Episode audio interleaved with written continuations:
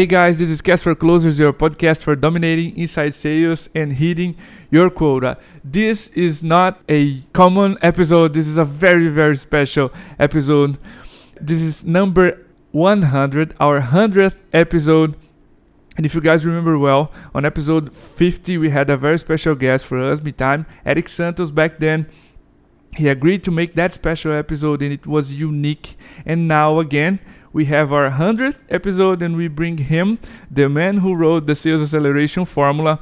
For us, me time, he's the man who brought science and method to sales and also the man who believed and jumped on Cast for Closers on episode number 8, believing these Casts for Closers, this podcast would be something. Ladies and gentlemen, we have Mark Roberge again. Mark, this is like that David Letterman show on Netflix. My next guest needs no introduction, but except for the David Letterman part. So please feel feel free to spend a couple of minutes introducing yourself for those who don't know you. A little more about Stage Two Capital. Sure. Yeah. Sure, Diego. Well, thank you for that generous introduction. it's great to.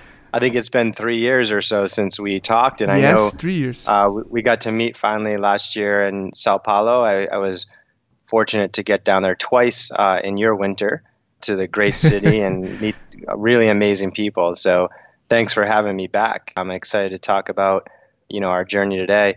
Um, so yeah, I I've been an entrepreneur for roughly 20 years. Um, started a couple of companies. Uh, the most notable was my last operating role at HubSpot. I was the fourth employee and ran global sales for them up to the IPO. It took about nine or 10 years to get there but it was a really exciting, stressful, and rewarding journey. It's been three or four years since I left. I did write a book called The Sales Acceleration Formula that Diego mentioned. That, you know, thank you for all the feedback on that. I'm glad it's been helpful to the entrepreneurs. That was the intention. And uh, I joined the faculty at Harvard Business School to teach the students entrepreneurship and how to sell and help codify that practice, which it's been fun the last four years to do that. And I've been able to see a ton of different startups, probably a handful every week, to to see what challenges they're going through and and have been you know starting to codify kind of a new process on how how to scale revenue. And so more recently, I was approached by a young investor at Bessemer, Jay Po, to start a venture capital firm, which we did last year. Very much in line with my mission recently of trying to help entrepreneurs with their go to market and their sales. So we raised all of our money from sales executives, basically, sales, marketing, and customer success executives. We have almost 100 investors in our fund. And, you know, if you think about some of the biggest software companies in the world, like their heads of sales, their head of marketing are investors in our fund. Wow. So we're, we're really out there trying to help, you know, entrepreneurs who have, have gotten past product market fit and now are thinking about scaling revenue. And, uh, and we're there to, to, to help them do that as an investor and an advisor. So we've made eight investments in the last nine months. Um, we'll probably make another seven or eight more, and it's been it's been an exciting way to express the, you know, the the same overall mission of helping entrepreneurs with their revenue growth. Yes. So this is very different from everything we recorded so far, Mark. This transition from vice president of sales, right, from HubSpot to a VC perspective and how you analyze a deal today. So, uh, my first question: You started as a VP, as a fourth employee from HubSpot, and after some years, then jumped to the other side of the table. Since you were on the trenches, Mark, what has changed as the way you analyze a business, and what did you gain from being a VP now as a venture capitalist? Yeah, sure. So I think a lot of venture capital firms are trying to enhance and increase the value they can add to operators. And they do it in many different ways. You know, I think if you look at the venture capital community 20 years ago, it was much smaller. I think it was roughly a 30 or 40 billion dollar annual market and now it's like 10 times that. And so there's just a back then just having money was all you needed. You know, there was a lot of deal flow. It wasn't all you needed, but it was there was a much different balance between supply and demand. And now it's just a lot more competitive for good deal flow. And so most venture capital firms are trying to enhance the the value add they can create. Now, for me, I didn't, you know, I didn't necessarily aspire to be a venture capitalist. It was more like I aspired to give back to the entrepreneur community that has given me so much and give back with my experience, which which has been more on the revenue side. I really enjoy that side. And this was just a very high value way to do that that Jay had had approached me with, and and it's gained a lot of, of momentum.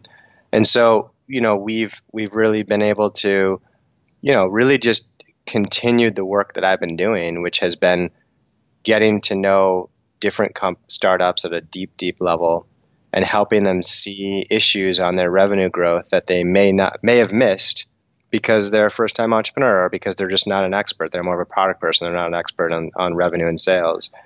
And really just applying that to our work as an investor.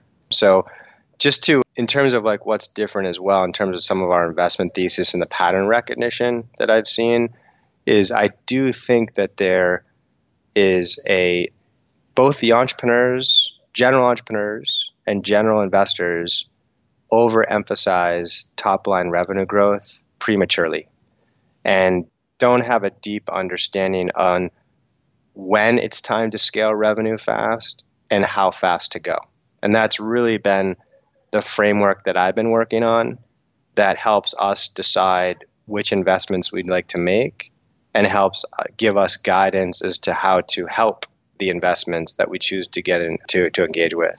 Wow, we will dive a few in, in a few minutes about premature growth. You were talking uh, essentially about enhancing value. I was thinking about mid times past and what you would add to us and and I think having your background companies could benefit from the specific with which is wrong assumptions like how fast does the market accept a new product how fast does a rep hit quota how realistic is the sales forecast in the beginning we have so much good guesses and benchmarks and i think having a seasoned former vp as a venture capitalist would help us and, a lot of businesses with these wrong assumptions and to see the market as you were talking and um, generating a sustainable growth, right?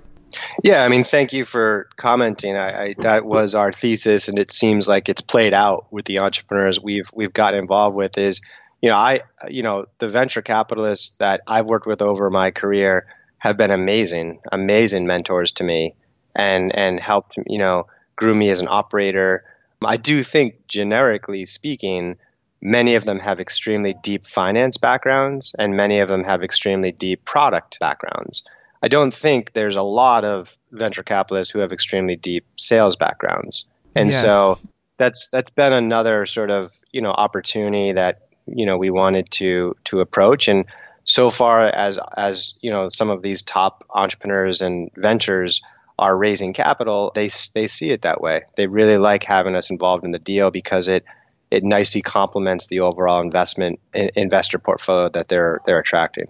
Yeah, makes a lot of sense. Mark, let me dive now in this subject that you approached, which is premature growth. You were seeing you uh, and talk from you on SaaStr and yes. you said if you had to do it all over with HubSpot, you would first make sure the first clients were having absolute success with the product.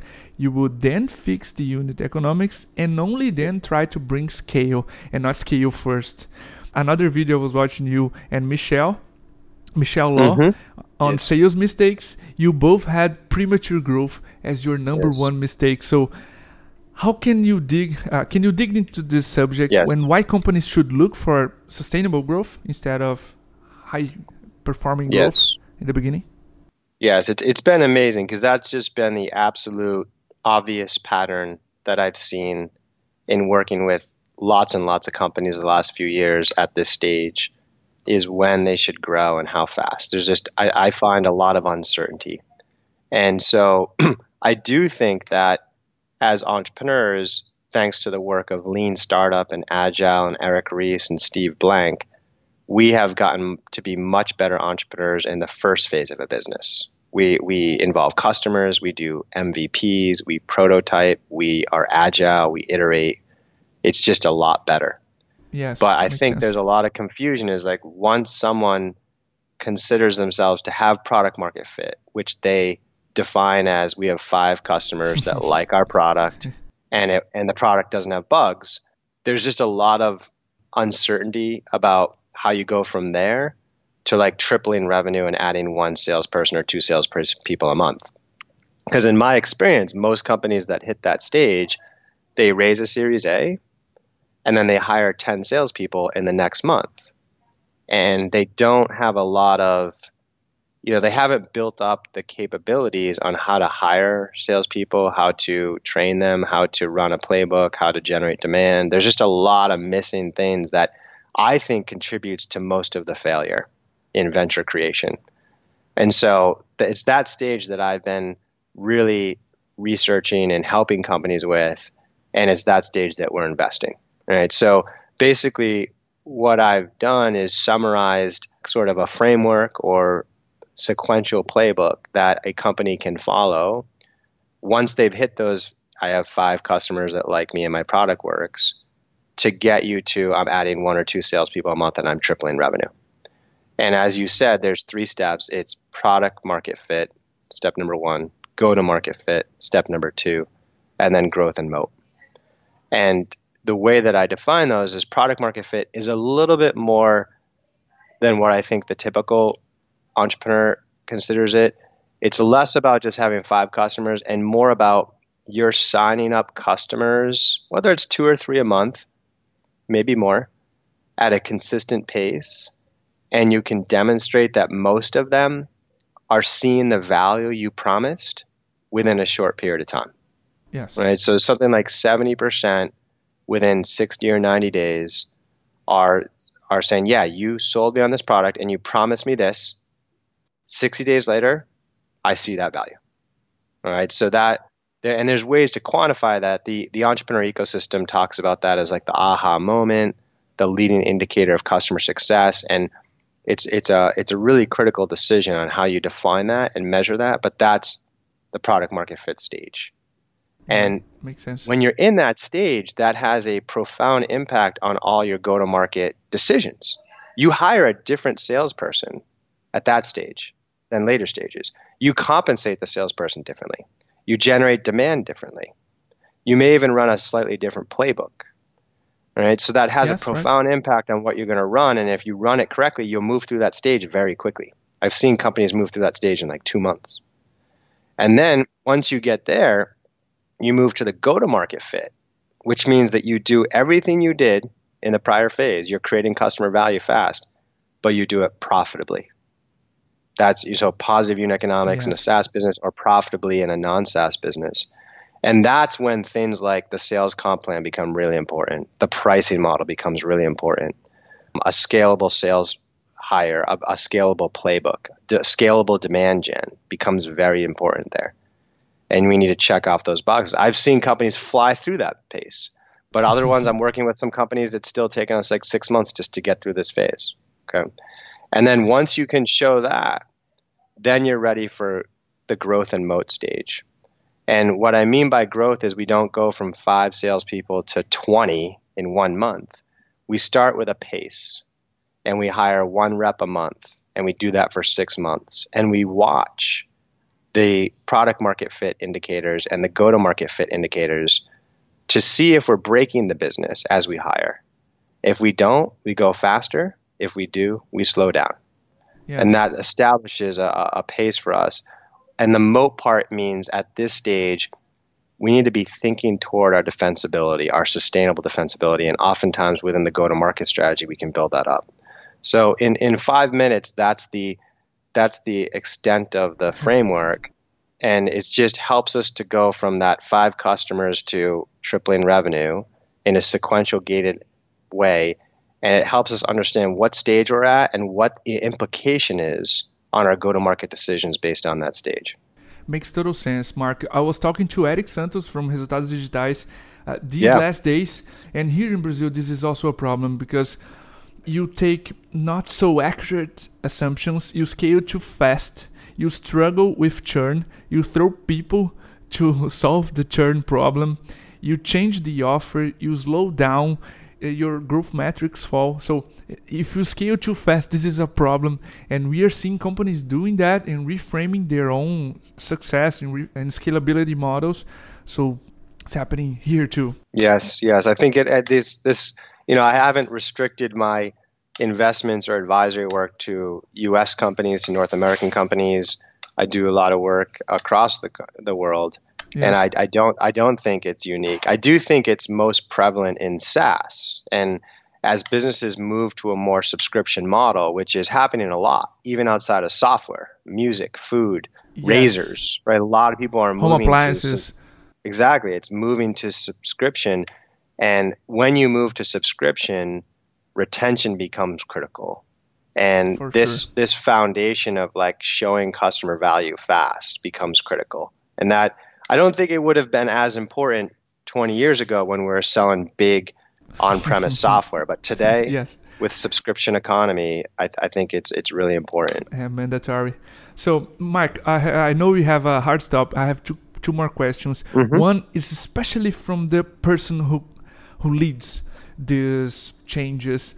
I'm especially interested on how you analyze a sales VP right now as you're entering yeah. new businesses. So, yep. What are the traits you look for now that you weren't aware back then as a VP yourself? Yeah, sure. So it's uh, really, you know, the right VP is also aligned with the stage you're at, right? So if I'm interviewing someone who is like, is that very early part of post product market fit, they've got five customers, it's bug free. like I don't need a VP at this point. I literally just need someone that can just go bring us, you know, five customers a month. But oftentimes people just hire a big VP and it breaks at that point. All right. So but as I as I move forward, you know, usually at this stage around the A, again, we don't need this big VP who ran a hundred person team and built up sales managers and designed sales compensation plans, is super data driven. It sounds weird for me to not say that, just say that as a, a, a data driven person, but I need I need them to do two things really well: hire salespeople that are appropriate yes, for my business, yes, and develop them. That's it. So that's really it. what I that's really where I focus is like tell me, you know, if you're if you're interviewing for a job at Meetime for VP of sales, like, you know, what would you look for in a salesperson for Meetime and how would that be different from your last role and why? I want to see that they can context shift. And then how would you what sales playbook would you run and how would you develop them? That's what I need right there. Okay. Now I am interviewing someone I was interviewing someone for a CRO role where they already have you know 20 reps now that's different right like now now this is about like how do you align marketing and sales and customer success right? How do you that's right. um, you know how do you develop a culture? How do you develop managers right? It's, it's just it's really just interviewing for the role that that i have. And uh, again i will you will be surprised diego to say that like i don't put a lot of emphasis on data abilities because i think if a, a VP of sales can demonstrate the skills that I'm just asking about now, hiring reps, developing reps, etc., I can get them a good number two sales ops person to do all the data for them. I can find that person. Makes so sense. So it, it, most people are surprised that that I have that view given my book and everything, but that, that that's my. Yeah. Before this interview, I was prepping my notes on the questions. I would guess it's hiring capability because we have so much talent it's a team's game so i would guess that you would call this this hiring capability and training capability.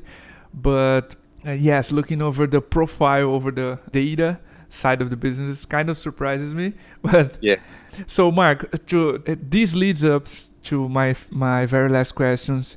Mm-hmm. uh, there were two vcs on Cast for Closers before you and both of them put an absolute emphasis on the importance of the first sales hirings as we were talking previously. Yes. So, since you're not anymore on the trenches, how do you analyze the quality of a sales team looking from outside? Yeah, I mean, a lot of it's the leader in, in the questions that I just went through. But if I'm talking to an individual salesperson, I want them, you know, I guess the quickest thing I look for there is their ability to understand buyer needs and then tailor the product pitch to those needs. And, you know, there's so I'll just have them walk me through sort of a last sales call. How do they approach it? What's the playbook they're following?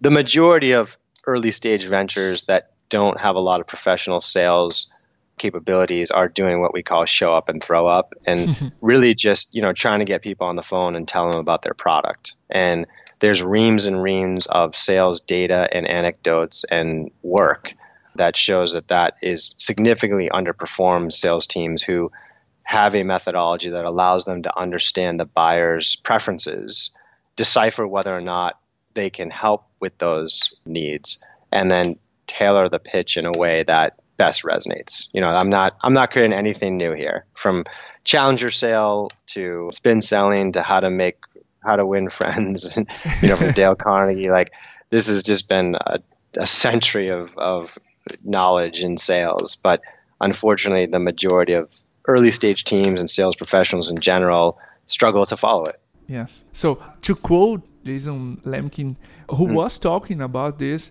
he said to me that the first sales hirings should be people who you would buy from.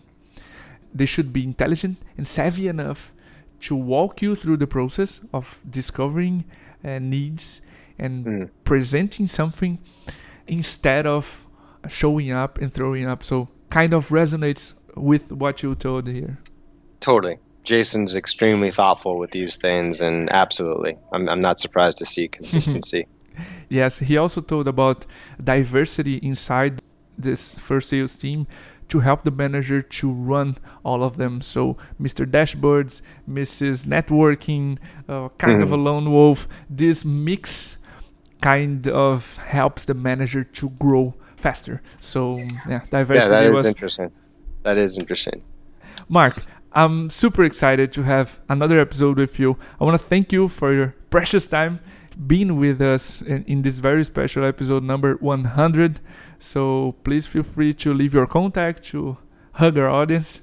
Yeah, of course. If you just go contact me on LinkedIn, I'm very active there. You can send me a message and, and um, we can connect there. So, guys, this was Mark Roberge on Cast for Closers again. Thanks a lot for being with us and see you on next episode.